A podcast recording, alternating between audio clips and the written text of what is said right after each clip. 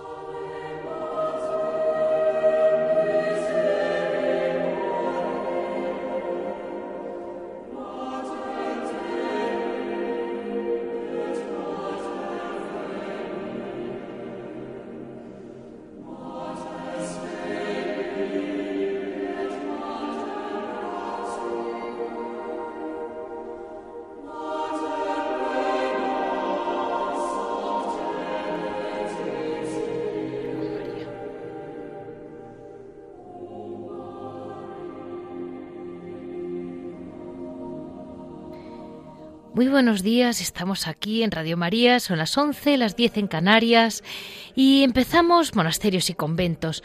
Como les comenté en el último programa, este segundo programa de junio es casi una segunda parte mm, que había tenido ya su introducción, de modo que vayamos viendo y siguiendo cómo las religiosas, los religiosos contemplativos siempre van por delante nuestro y qué unidos están siempre a las grandes festividades que luego celebramos toda la Iglesia en esta mm, gran consagración que se acerca este 30 mm, de junio del Sagrado Corazón de Jesús, vamos a hablar en este programa especialmente de la gran devoción que tuvo por él Sor Ángeles Orazu, que es una religiosa eh, que yo creo que es concepcionista, que no tenía nada que ver con Madrid ni con el cerro, y cómo su corazón cambió con el Sagrado Corazón de Jesús. En noticias hoy tenemos una cosa muy importante y es que es la toma de hábito y cómo empieza a haber juventud en el monasterio de Toledo de las concepcionistas. Sepan ustedes que las concepcionistas em, son eh, es, una orden, la, la orden de la Inmaculada. Y la casa madre, la primera casa que fundió Santa Beatriz de Silva, fue esta, la de Toledo, y me hace mucha ilusión porque la vida empieza allí. En historia mezclamos, vamos a mezclar noticia con historia porque esta vez va todo unida, porque llega enseguida el próximo día 22 la beatificación de 14 mártires concepcionistas franciscanas. Mm, iremos, vamos a profundizar un poquito para saber un poquito más sobre ellas. En un hora de labora particular, que es un poco el, ¿Cuál es realmente el hora de labora principal de las carmelitas descalzas del Cerro de los Ángeles, cuidando, diría yo, el monumento de nuestro Señor. Y en Piedras Vivas hablaremos con Javier Onrubia, que nos dará cualquier noticia sobre el Sagrado Corazón, el que tiene tantísimo contacto con el Cerro de los Ángeles y los monasterios. Este ha sido un poco el resumen más o menos de hoy, a ver en, qué queda. Eh, lunes 17 de junio, mm, para cualquier cosa ya saben que me pueden escribir o llamar en monasterios y conventos Se lo repito, monasterios y conventos Como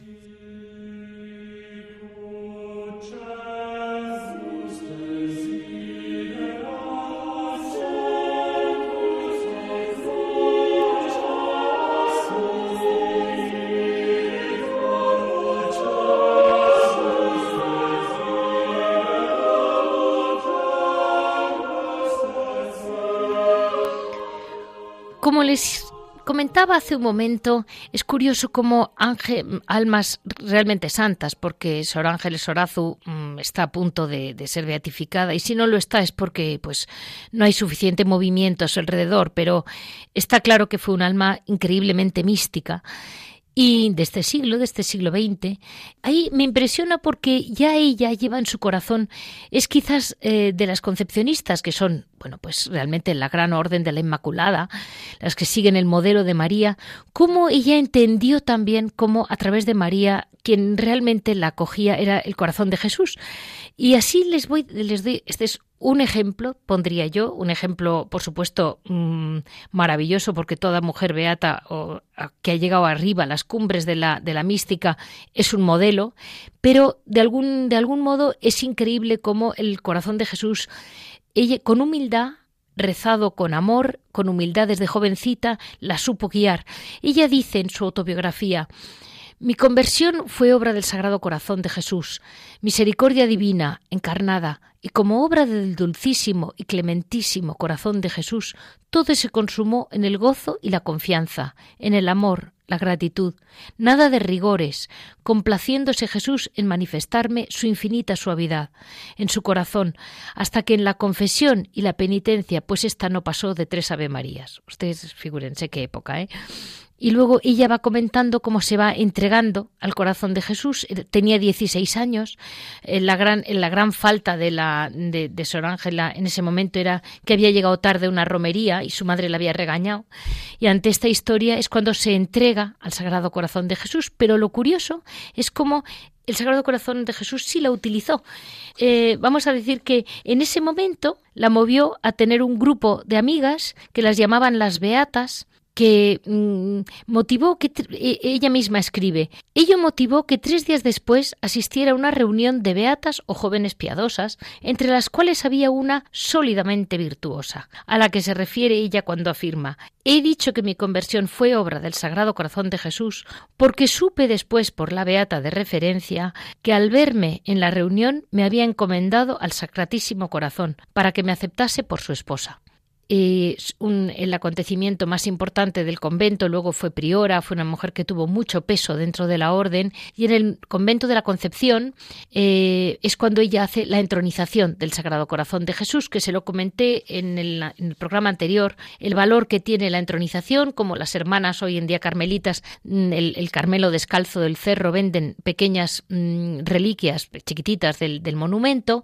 para, para llevárselas a sus casas y entronizar el Sagrado Corazón y esto, por lo visto, en 1914, que es cuando esto está escrito, tuvo mucho peso y tuvo mucho, mucha importancia a través de aquel libro que les recomendé, del padre Crowley, que fue el que trajo a España el acto de consagración al deífico corazón de Jesús.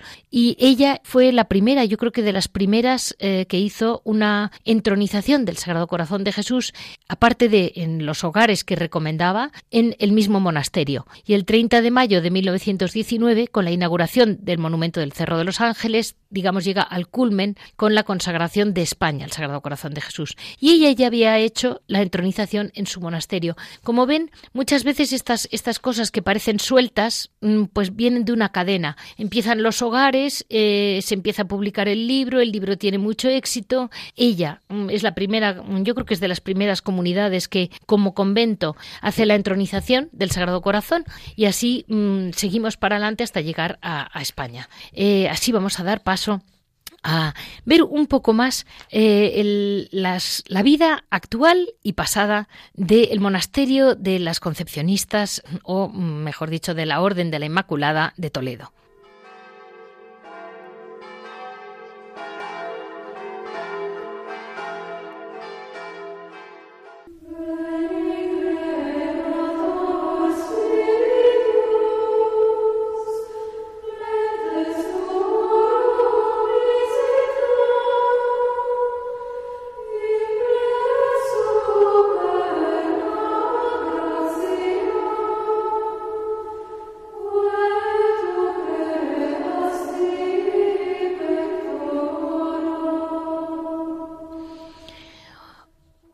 Tenemos la enorme suerte de poder contactar con mm, la, bueno, el, nombre es muy bonito, es la Casa Madre de las Concepcionistas Franciscanas. Eh, les recuerdo muy por encima que la Orden de la Concepción la Orden de la Inmaculada.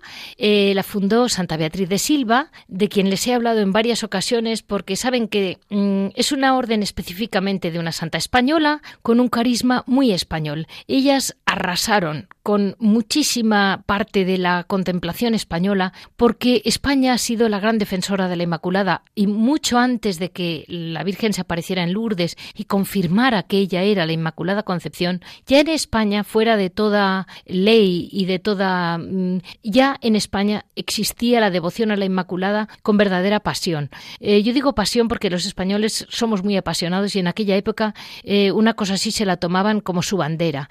Eh, de hecho, el hábito de las concepcionistas es blanco con el velo negro y la mm, capa es azul cielo, el azul clásico de la Virgen, en, reflejo de, su ilusión interna, de su norma, de su pasión por seguir a la Inmaculada Concepción. Eh, ante esto, eh, Santa Beatriz funda en Toledo, que es la que hoy en día es la casa madre de la orden por ser el protomonasterio ¿no? de la orden. Yo quería decir que basándonos en esto, basándonos en una serie de mujeres que han vivido con mm, esa, esa, sencillez franciscana, por eso se llaman concepcionistas franciscanas, eh, alguna una rama no, ha decidido mm, seguir la regla eh, sin, eh, digamos, los franciscanos, pero la gran mayoría de la orden está unida a los sigue unida a los franciscanos, pero lo que sí que mantienen es esa sencillez, esa, mm, esa digamos, humildad de vida que mantienen tienen. De hecho, eh, ustedes saben que yo adoro a María de Ágreda, ah, saben que adoro a Sor Ángeles Horazu, de quien he hablado, también a Sor Patrocinio. Es decir, tenemos auténticos personajes, además de personas, porque son gente que ha llegado a los niveles de la mística, que mm, no todo el mundo, no, Dios no llama a todas las religiosas contemplativas a volar, pero aquí tenemos varios casos de religiosas que han volado. Está claro que la mano de María Inmaculada es una mano muy segura y Tan segura es que hoy vamos a hablar con la priora, la Madre Julia, del Monasterio de Toledo, que nos comenta cómo, mm, a raíz de la gran noticia de hoy, que son las mártires, eh, siguen entrando religiosas jóvenes. Muy buenos días, Madre Julia. Buenos días.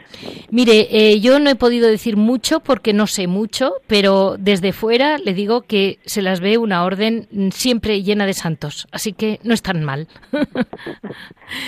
Mm, dígame, Madre Julia, eh, tenía noticias de que la comunidad me comentaba que había habido hace poco una toma de hábito. Pues sí, bueno, primero tengo que decirte que yo no soy la priora, soy la vicaria. Estupendo. Eso que quede claro. Se lo perdonamos. Yo creo que yo creo que todos se lo perdonamos. Sí.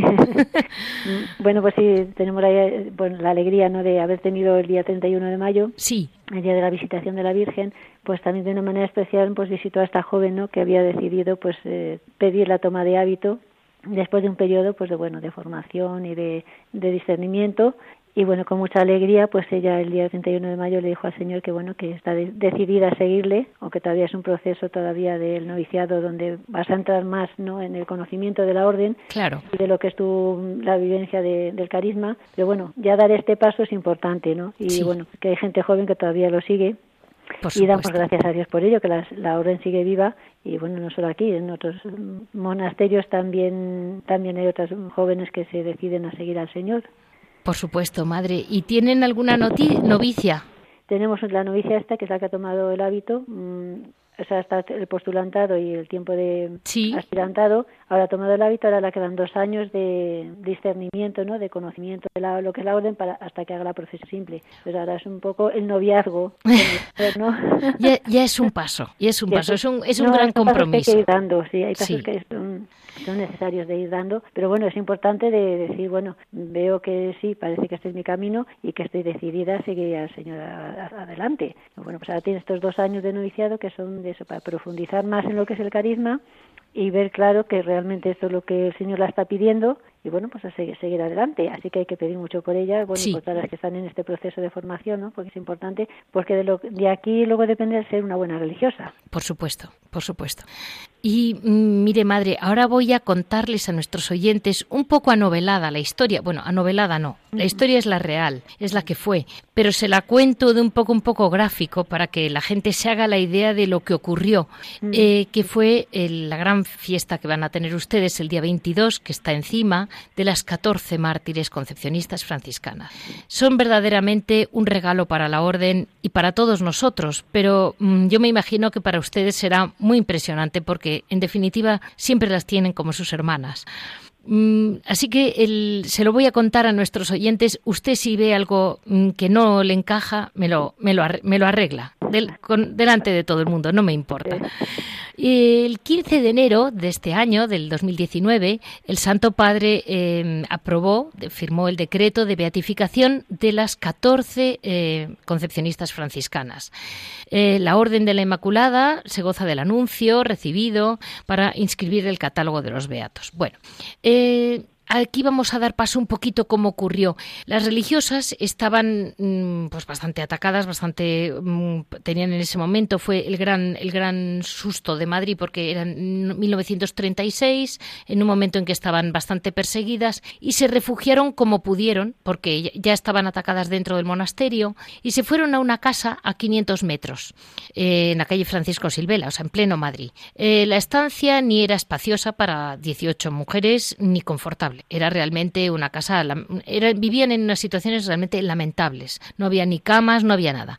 Eh, pero la inactividad, bueno, pues aprovecharon para fortalecer su vida espiritual, que fue sin duda la mejor preparación para afrontar lo que estaba por venir. Una de las monjas dejó por escrito que en comunidad rezaban las horas litúrgicas, rezaban las 150 Ave Marías, los, los 15 misterios del rosario, hacían las lecturas espirituales, o sea, es decir, hicieron una especie de vida de comunidad en aquel cuartito y desde luego nunca se interrumpió la presencia de Dios. A escondidas, las concepcionistas franciscanas, concretamente en la séptima planta de este número de la calle Francisco Silvela, de repente pues aparcaron varios coches en noviembre del 36 y las monjas que componían la comunidad de ese día solo quedaban diez, porque ocho se habían podido ir poco a poco acomodándose en casas de amigos o familiares de Madrid. La madre Carmen, que era la abadesa, aunque estaba invitada a irse, mm, se negó, porque quería estar con su comunidad hasta el final. Mm, y cuando los milicianos entraron en la casa, todavía tuvo tiempo de dirigirse a todas sus monjas y decirles Hijas mías, ha llegado la hora de dar testimonio de que somos almas consagradas. Confiemos en la ayuda del Señor que no nos faltará. Los milicianos les ordenaron que salieran en grupos de tres, eh, las tratan duramente, francamente, de un modo muy, muy, muy, muy bruto, la verdad y hasta que Sor Asunción, que estaba imposibilitada, apenas se podía mover, debía tener un reuma brutal de estos, y apenas podía andar y la querían dar casi hasta patadas para que bajara corriendo la escalera, y al final consigue la, priora, la madre Carmen, mm, quedársela con ella, la meten en un ascensor, la pueden bajar, y ni ella se da cuenta exactamente de qué ocurre, pero sí, sí se dio cuenta de lo que pasaba, hasta que mm, después de una espera tensa, después del ruido de todo aquello, después de, haber, de haber vivido aquellos días casi, casi preparándose, mm, y escriben, escribe, describe, por ejemplo, una de ellas, eh, de la mañana a la noche, escribe una de sus hermanas, Sor Corazón de María, era la viva imagen de una persona doliente en el extremo, pero llena de paz. Pude observar que todo el día se lo pasaba en oración. Ese clima en el que estaba siempre inmersa lo reflejaba en las conversaciones, en las que de manera habitual y de modo natural hacía recaer sobre el sentido sobrenatural de la vida. Miraba las cosas siempre desde una perspectiva de fe, de Dios, la esperanza en la otra vida y el valor religioso del sufrimiento. Esta era la madre mayor, la enferma. Fíjense ustedes para las demás también qué, qué modelo, ¿no? De qué manera de llegar a la llamada vejez. Pues si la vejez es llegar con con, las pilas también cargadas, yo diría, madre, que estaba preparada. Y en esas circunstancias, pues eh, las van repartiendo, les llevan un fusilamiento. No parece que estén fusiladas todas en el mismo sitio. Unas parece que fueron en Paracuellos, otra en otros sitios, todas en Madrid. Y al final, mm, ya los detalles se los voy a preguntar a usted. Eh, me decía, mm, Madre Julia, que ante todo las concepcionistas son imitadoras de la Inmaculada y como tales se, se comportaron estas 14 mártires. ¿No es impresionante, Madre, en ese momento que a partir que la mártir mm, María del Carmen dice ha llegado la hora de dar testimonio? ¿Usted cree que somos capaces de dar testimonio en ese momento? Pues yo creo que mm, ellas no lo vienen preparándose durante toda la vida consagrada, ¿no? Porque la vida consagrada es, pues es un prepararse para entregarse al Señor y es en el día a día donde nos vamos preparando para que luego cuando llegue este momento, como nos llegó a ellas, ¿no? De dar el testimonio con la sangre, pues eh, nos va preparando el día a día y el ser fieles en el, pues es en el vivir de cada día. Y yo creo que eso es lo que las, las va preparando y las va disponiendo a esa entrega total que es el derramamiento de sangre por amor a Cristo y que les dé la fuerza para no renunciar a lo que ellas habían eh, decidido, que es la entrega total, ¿no? Yo creo que es el día a día lo que nos va preparando ese martirio de cada día, como nos dice la liturgia también, y que es lo que ellas fueron viviendo en esa fidelidad y que cuando llega el momento decisivo, pues son capaces, por la gracia de Dios y por esa fidelidad del día a día, de que llegue ese momento y sean fuertes para decir, sí, Señor, aquí tienes mi vida, tómala. Es muy impresionante, madre, mm, desde fuera, entre comillas, ver la, el don de Dios, el don del martirio, ¿no? que lo expliqué una vez aquí, eh, en mujeres que, como usted me decía, claro, es que han vivido una mortificación, han entregado ya su alma al Señor como esposas. Y, claro, eh, es curioso cómo, es curioso, no, es, es, es fascinante, como realmente como, como si no lo hicieran con esfuerzo. En realidad sí es verdad que la gracia de Dios está por encima de todo, ¿no? Y bueno, como criaturas, pues también sentimos a lo mejor pues un momento de, miedo, ¿no? Y porque bueno, lo humano, lo sobrenatural no nos quita la, parte humana esa que llevamos con nosotros, ¿no? Pero sí le da esa fuerza de decir que a pesar de que sientes algunas veces, porque alguna de ellas lo testimonia, ¿no? Que dice que sentía miedo y como que no se sentía preparada para el martirio. Pero el vivir en esa comunidad y esa comunión de hermanas, pues hay, la, hay otra joven que, que la abraza y la toma con cariño y la, y la anima, y, porque bueno, los nervios nos pasan a veces unas facturas que nosotros no queremos, ¿no? Claro. Y no, no concuerda el espíritu con la carne. Pero bueno, eso ha sido muy importante la vida de comunidad, ¿no? Y el, que estar todas unidas y el sentir todo su mismo sentimiento, pues en, la flaqueza de una está la, están las otras que te apoyan, que te abrazan, que te sostienen, y que es la gracia de Dios que por medio de las hermanas, pues te están comunicando esa fuerza en esos momentos. Y es eso, porque bueno, es yo estoy convencida que es el día a día lo que nos prepara para, para dar testimonio en momentos más fuertes porque eso hay que, hay que prepararlo día a día. O sea, no, de momento, la gracia de Dios todo lo puede, ¿no? Sí. Y bueno, en un momento dado el Señor te da la gracia y es capaz de, de todo.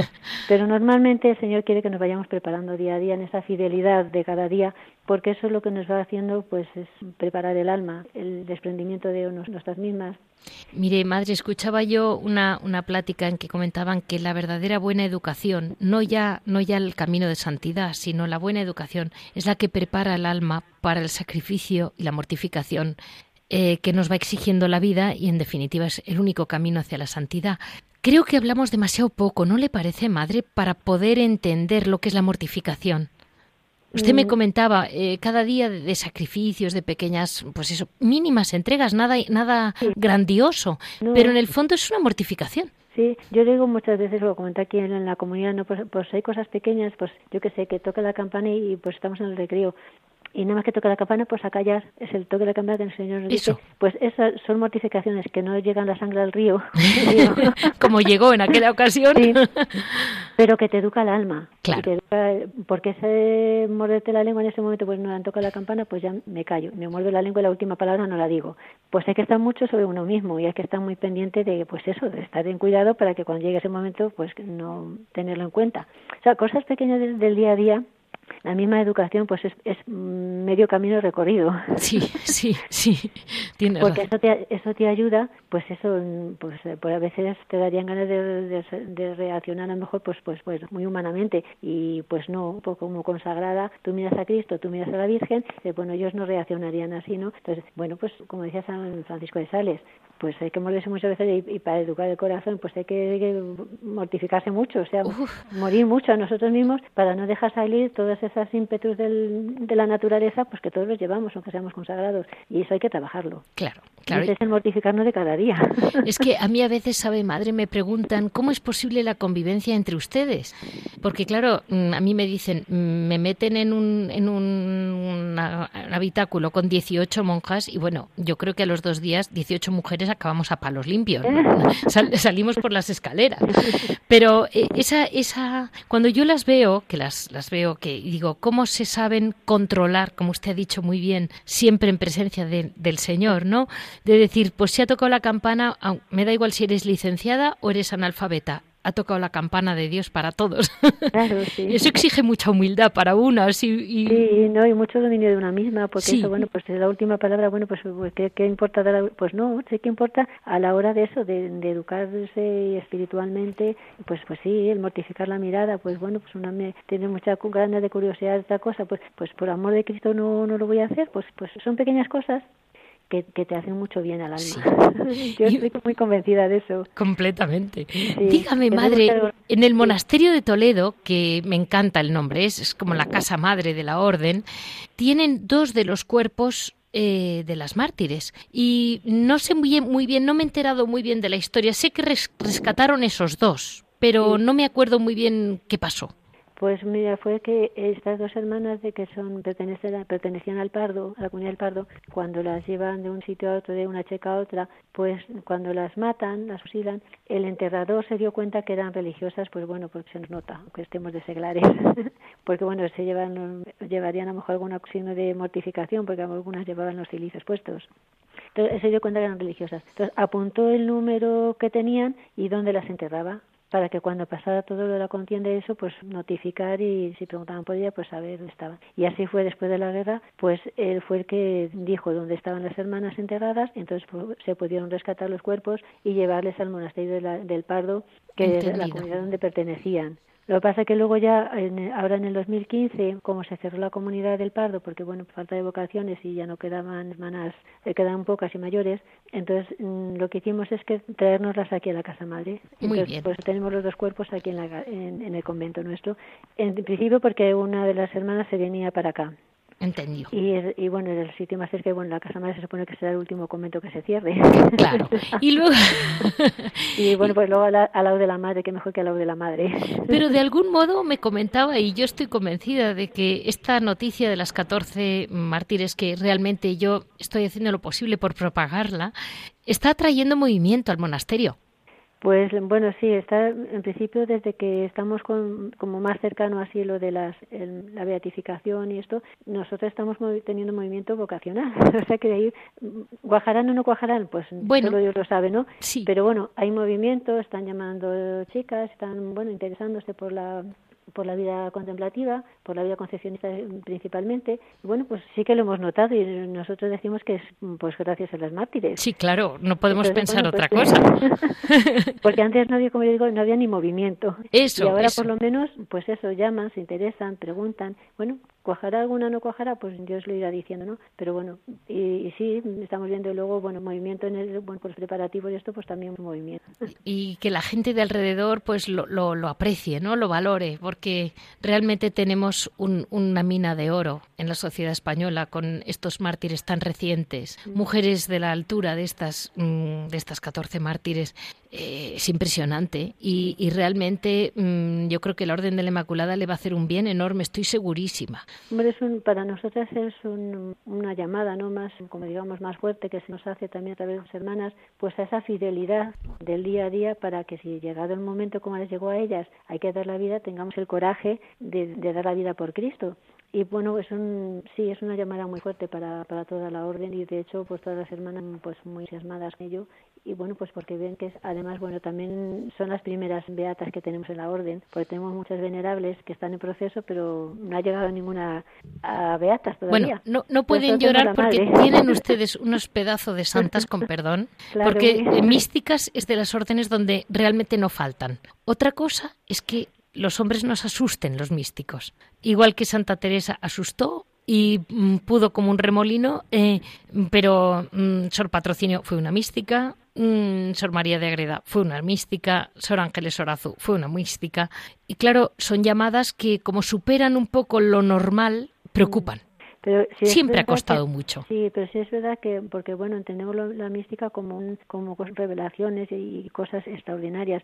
Eso es una parte, pero a, la mística todo bautizado tenemos que estar llamados a ello, porque vivir la vida de Dios. Lo que pasa es que no nos lo hemos tomado en serio. y además parece que es como si la paloma hubiera bajado sobre tres personas y no, es un camino que seguro que tienen ustedes muchísimas santas anónimas enterradas en los monasterios. Por supuesto que sí. Por supuesto. Y luego están las que realmente Dios ha querido darles unos dones extraordinarios que tampoco la Iglesia se atreve a mover muchas teclas porque le da un poco de en fin. o sea que, el, martirio es más es más claro. Claro, es, es más, más fácil de reconocer. La verdad que para nosotras ha sido también, pues, porque no pensamos que iba a llegar tan pronto, o sea, sí, pero no pensamos que nos iba a llegar tan pronto lo del reconocimiento del martirio de las hermanas.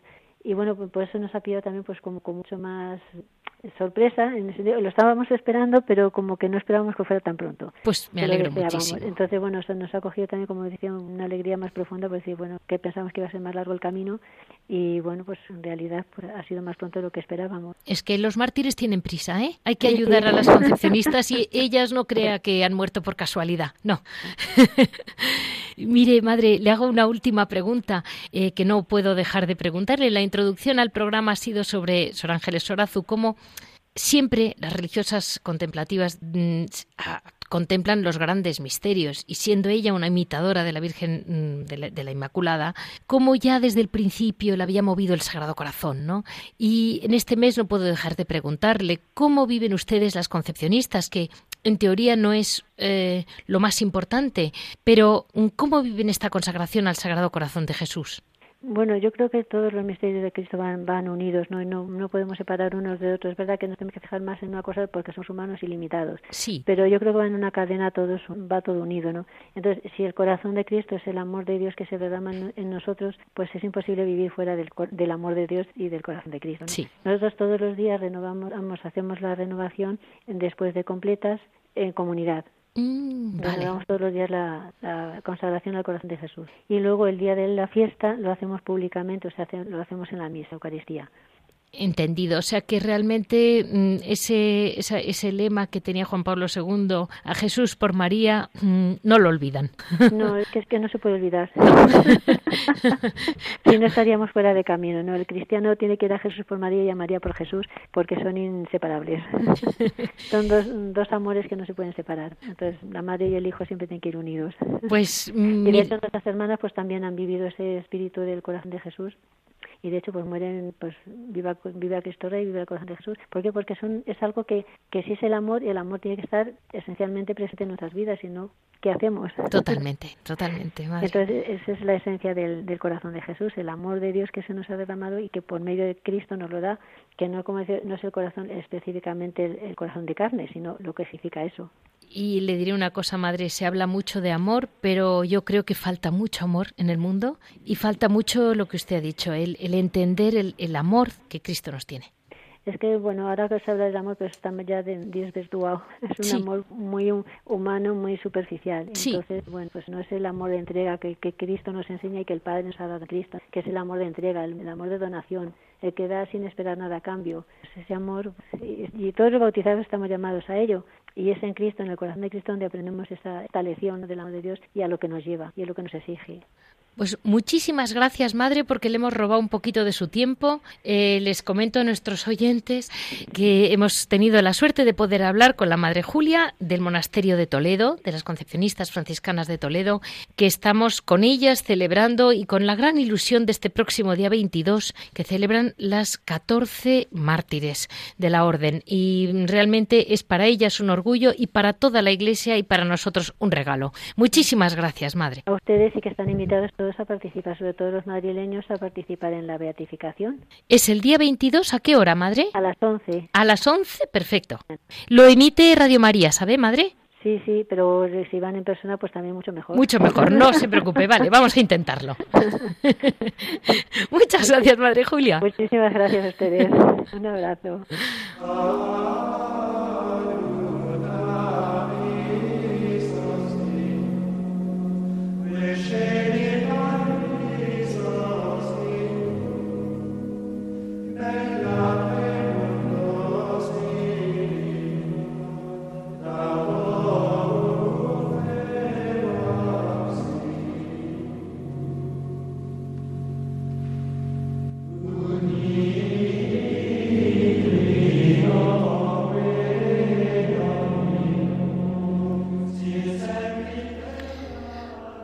En Hora et Labora, eh, como les comenté en el programa anterior, las carmelitas descalzas, ellas directamente no podían hablar, pero mm, yo he ido buscando sus, sus ángeles, sus abogados de la tierra, vamos a llamarlos así.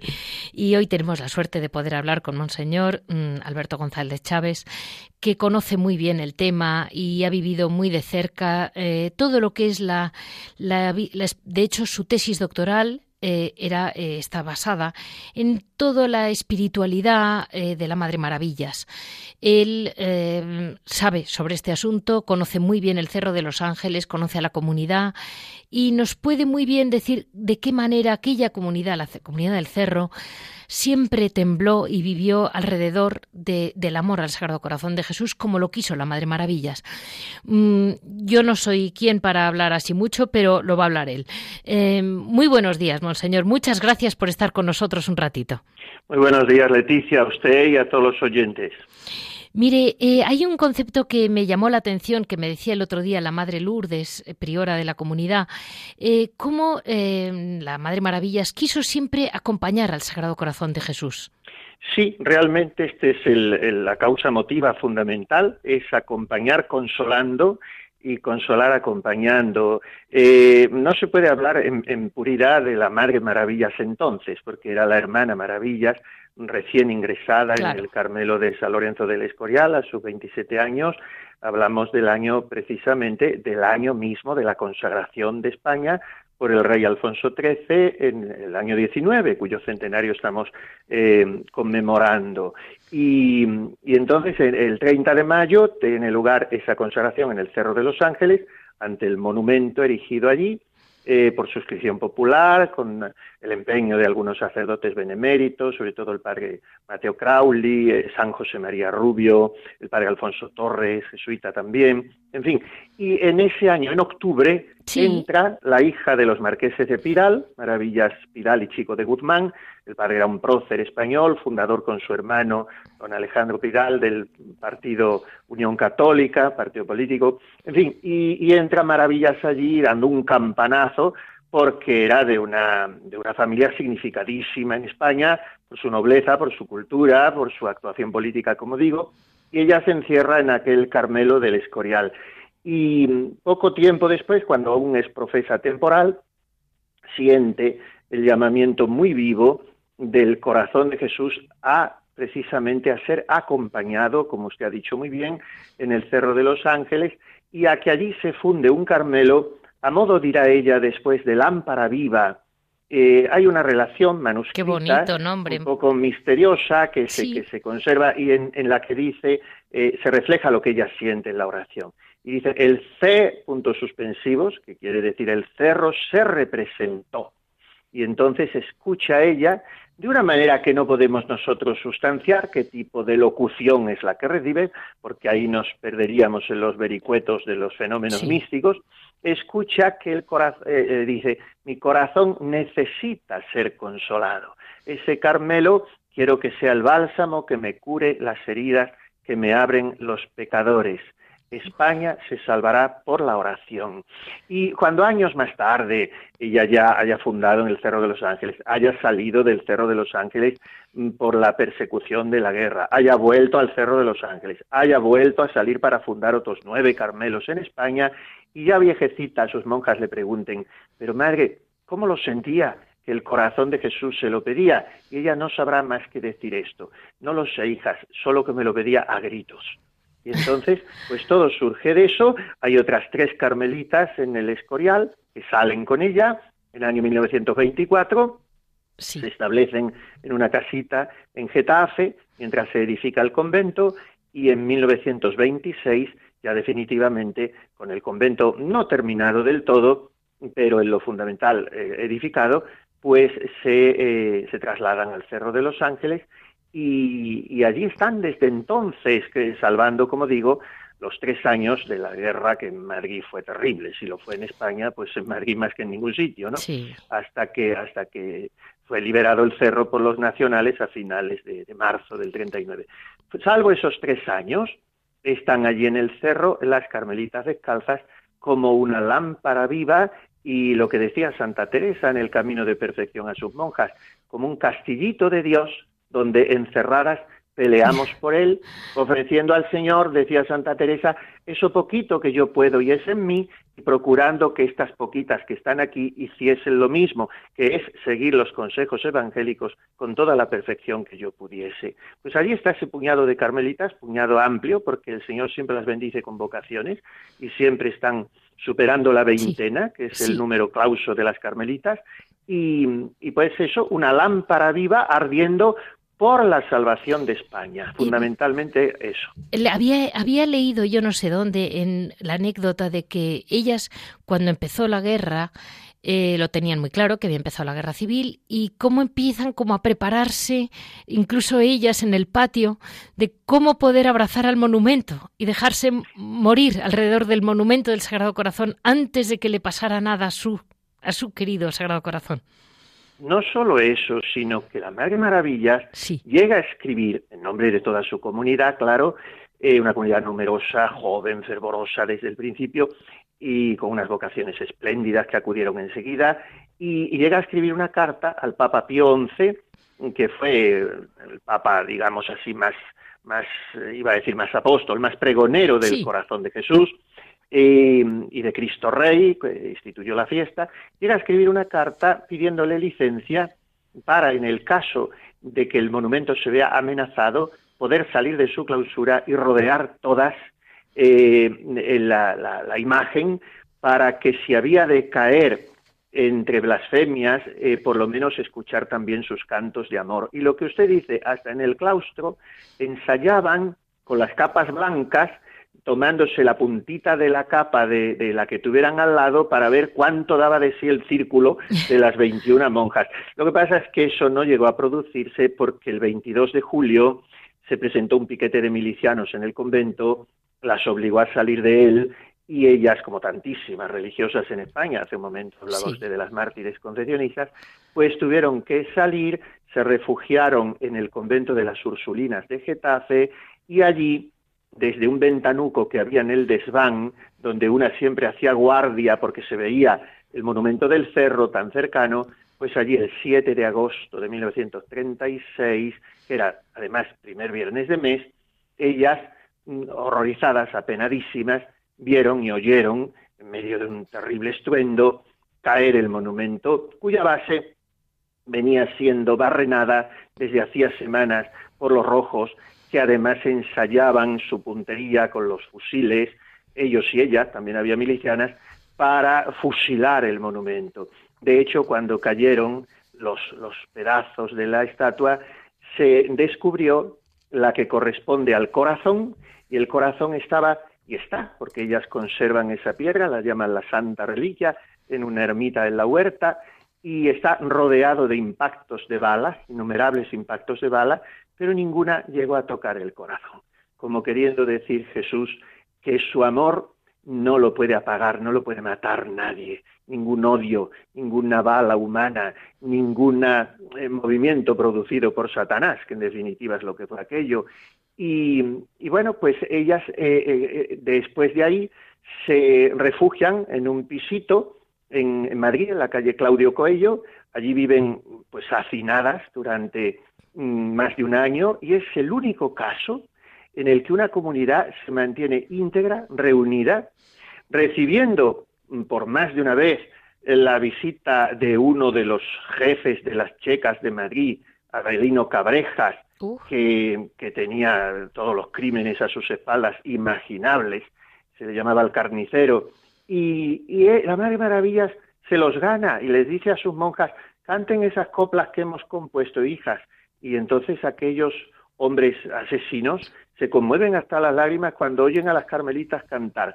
Si el martirio conseguimos, qué mayor felicidad, beber con Jesús el cáliz y después con él gozar.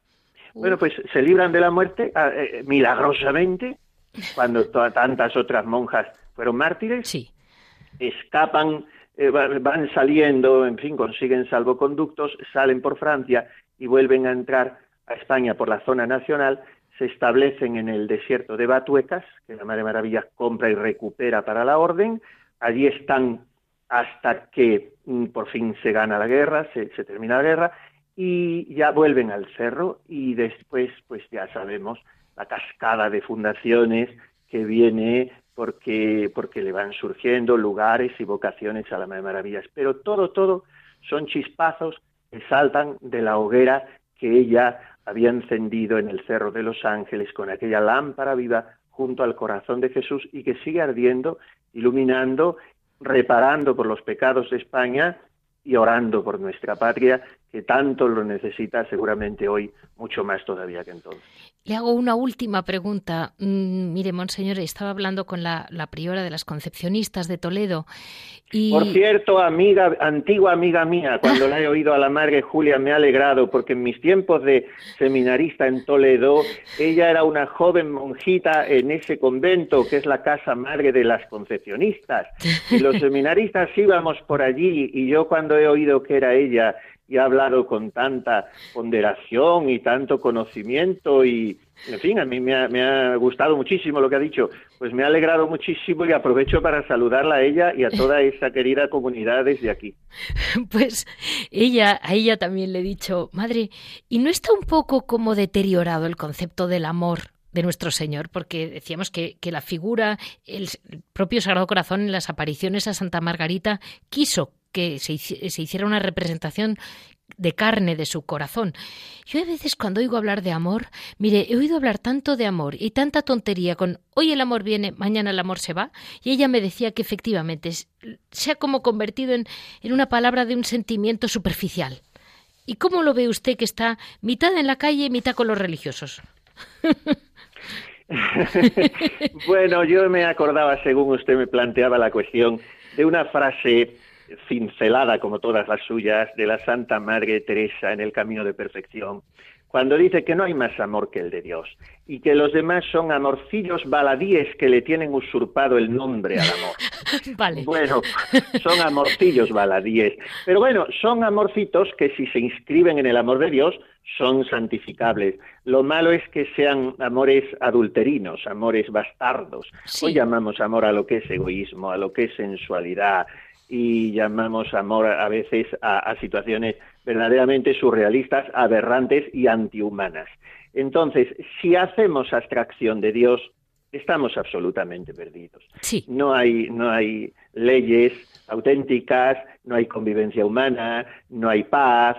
Sin Dios no hay absolutamente nada, porque sin Dios no hay amor, porque Dios es amor y Dios es el fundamento de toda ley, de toda convivencia, de toda paz ese es hoy el problema, que eh, padecemos un horizontalismo atroz. Creemos que nos podemos construir a nosotros mismos. Incluso diré un poco más, no solo a nivel social, sino a nivel de la Iglesia. El Papa emérito Benedicto XVI acaba de regalarnos una carta impresionantemente bella y profunda como todo lo suyo, diciendo que los problemas de la Iglesia brotan hoy, en definitiva, de falta de fe dentro de la misma Iglesia. Cuando pensamos que somos nosotros los que construimos la iglesia. O sea, cuando no nos dejamos hacer por Dios, pues así también el amor no es algo que brota de mí, es algo que yo debo recibir de Dios. Y en ese sentido, cuando es amor con mayúsculas, es como también nos enseñó Benedicto XVI en su primera encíclica Deus Caritas Est. Entonces el amor no será eros, amor egoísta, no será filía solamente, amor altruista, sino que será agape, amor oblativo. Y ese es el amor del corazón de Jesús. Por eso la devoción al corazón de Jesús, si ha sido beneficiosísima siempre, yo creo que hoy, por hablar en términos eh, periodísticos, es de rabiosa actualidad. Tenemos que recuperarla, predicarla, porque sólo de ahí vendrá la regeneración de esta sociedad que o se convierte o camina a un suicidio inexorable. Toda la razón. Muchísimas gracias, Monseñor. Eh, les comento a nuestros oyentes que hemos tenido la suerte de quitarle un rato a Monseñor Alberto González Chávez, siempre ocupadísimo, y, seguiremos para adelante en esta lucha por el amor de todos al Sagrado Corazón de Jesús, para empezar por cada corazón, como usted ha dicho muy bien. Muchísimas gracias, Monseñor Alberto. Ha sido, como siempre, un verdadero placer y en este ambiente, en esta tonalidad que estamos de centenario al corazón de Jesús en España, pues yo quiero mm, terminar así, encomendándonos a todos a Él y diciendo viva Cristo Rey, viva el Sagrado Corazón de Jesús.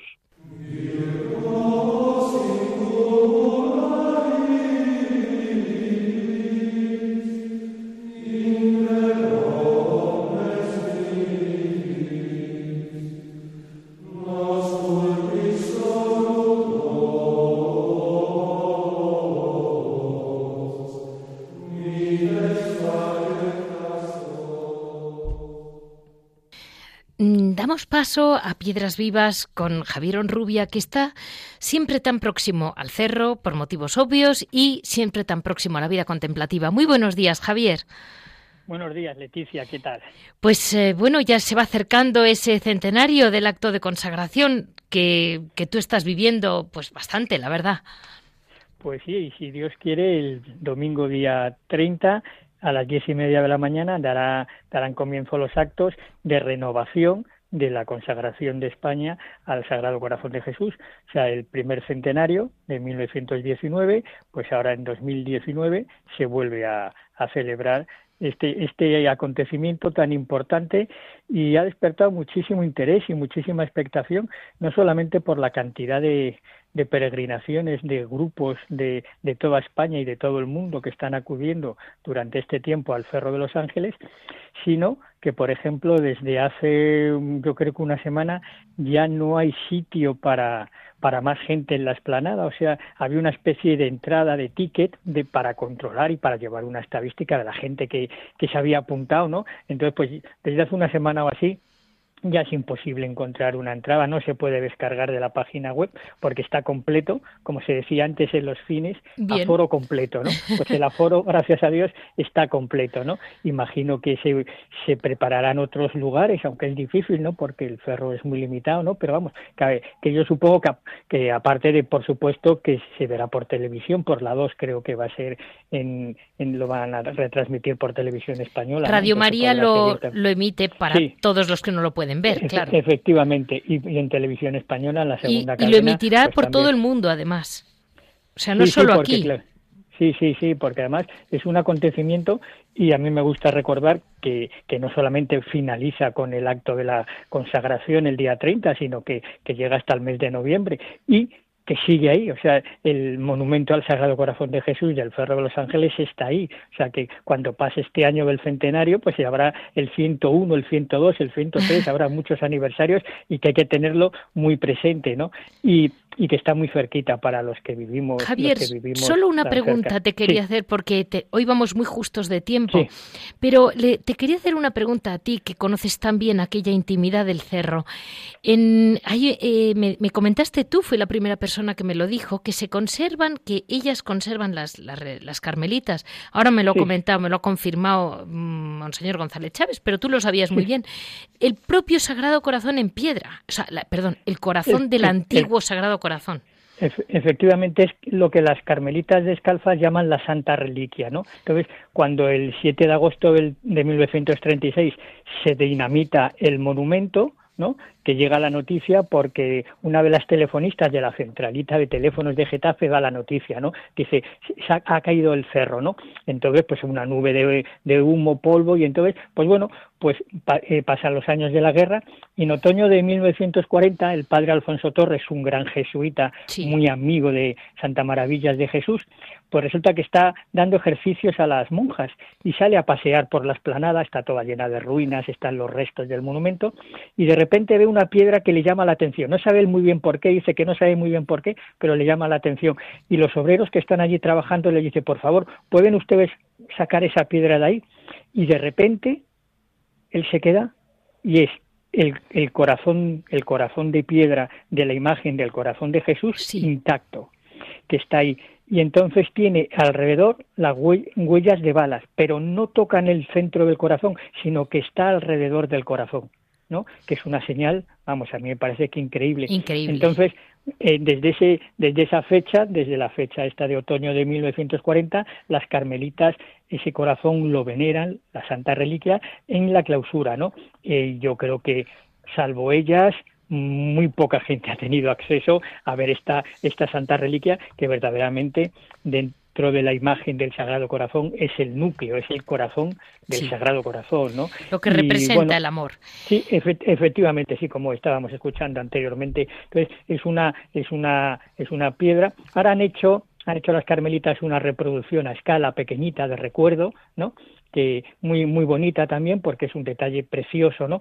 Y bueno, nos hacemos una idea por las fotografías de cómo era, pero lo que realmente impresiona es cómo alrededor tiene las huellas de los tiros, pero no tocan el centro, no tocan el corazón, ¿no? Una cosa verdaderamente increíble, ¿no? Pues yo creo que es una, es, es, y es una metáfora también del amor oculto del Sagrado Corazón, ¿no? Cómo se oculta también en la, en la clausura de unas carmelitas descalzas, ¿no? Yo creo que pues muchísimas gracias. Desgraciadamente hoy no podemos dar más. Lo que podemos es rezar al corazón de Jesús en estos días especialmente y nos veremos allí. Muy bien, Leticia, buenos días. Pues este ha sido un poco el programa de hoy de preparación ya el día 17 dentro de unos días, ya celebramos esta, mm, esta celebración de la consagración, del centenario de la consagración de España al Sagrado Corazón de Jesús. Ya saben que para cualquier comentario, para cualquier duda, me pueden comunicar en monasterios y conventos arroba radiomaria.es. Monasterios y conventos arroba radiomaria.es. Como siempre, darle muchas gracias aquí al equipillo de Radio María que no falla nunca, aunque están agobiadísimos, en cualquier oficina estarían rabiando y aquí están sonriendo, así se lo digo a todos, y, dejando el asunto a mayores, eh, les veo dentro de 15 días.